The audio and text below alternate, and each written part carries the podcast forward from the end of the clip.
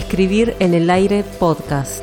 Relatos atemporales, historias reales y columnas de opinión.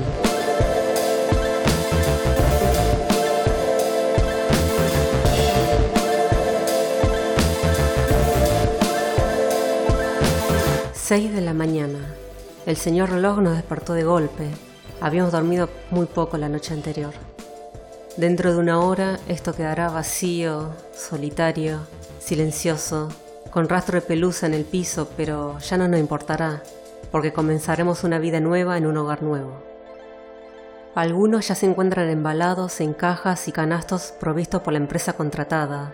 Otras, como la señora Tijera y la señorita Cinta de Embalar, aún siguen trabajando hasta último momento. Los señores libros se quejan de lo apretujados que están, pero bueno, en la biblioteca también están uno junto a otro mientras acumulan polvo. La verdad, no los entiendo. El señor Espejo tiene un miedo terrible de que los empleados sean brutos y toscos con él.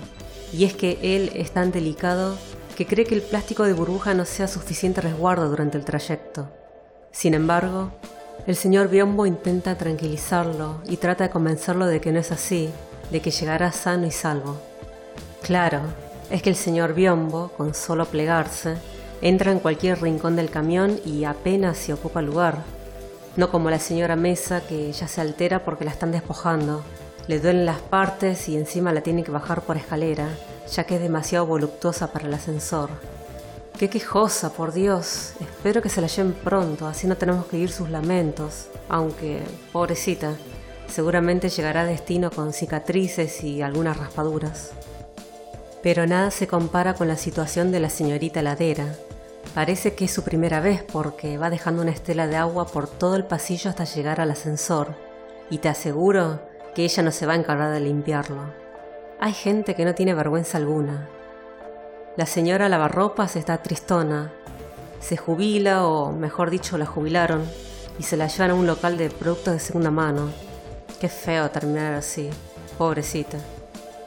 El señor Traje, por otra parte, se queja de que lo guardaron en una valija junto con indumentaria deportiva. Pero por favor, es solo por un par de horas. Además, en el armario bien que se mezclaba con vestimenta de toda clase.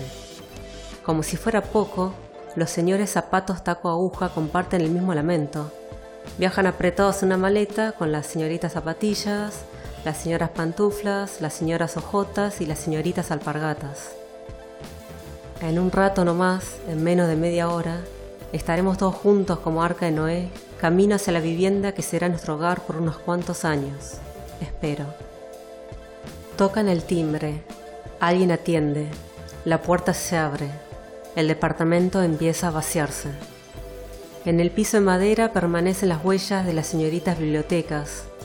Se ven las cuatro patas de la señora Mesa, marcadas entre la esquina y la pared que da al vecino. Y ahí muy cerca las huellas de sus hijitos, las sillas. Me toca despedirme de la señora bañera y la señora cocina. Muy buenas vecinas. Ojalá que en la próxima casa sean así, y no chismosas y quejosas como en el anterior domicilio donde residí. El living quedó desolado, parece enorme y las voces retumban acá y allá. Quedan algunas macetas en el balcón, pero supongo que las dejarán para lo último. Entran a mi habitación sin tocar la puerta, sin pedir permiso. Me ponen en posición vertical, me están desarmando. Así, desnuda, destornillan mis patas y luego, entre dos, me cargan fuera del cuarto. Adiós hábitat. Solo espero que el ascensor del edificio nuevo sea lo suficientemente grande para mi tamaño, ya que no toleraré que me suban por escalera manoseada una y otra vez por los hombres de la mudanza. Listo, ya está todo adentro del camión. José, ¿tenés la dirección a mano? Sí, 24 de noviembre, entre Belgrano y Moreno. Bien, espera que lo ponga el GPS y vamos saliendo. Avisale al jefe que nos siga detrás en su auto. Ya se fue. Dice que nos espera ya. Se adelantó para terminar un papeleo. Si no, no vamos a poder entrar al lugar. Ah, ¿la oficina está en el guardamuebles? Bueno, vamos directo para allá.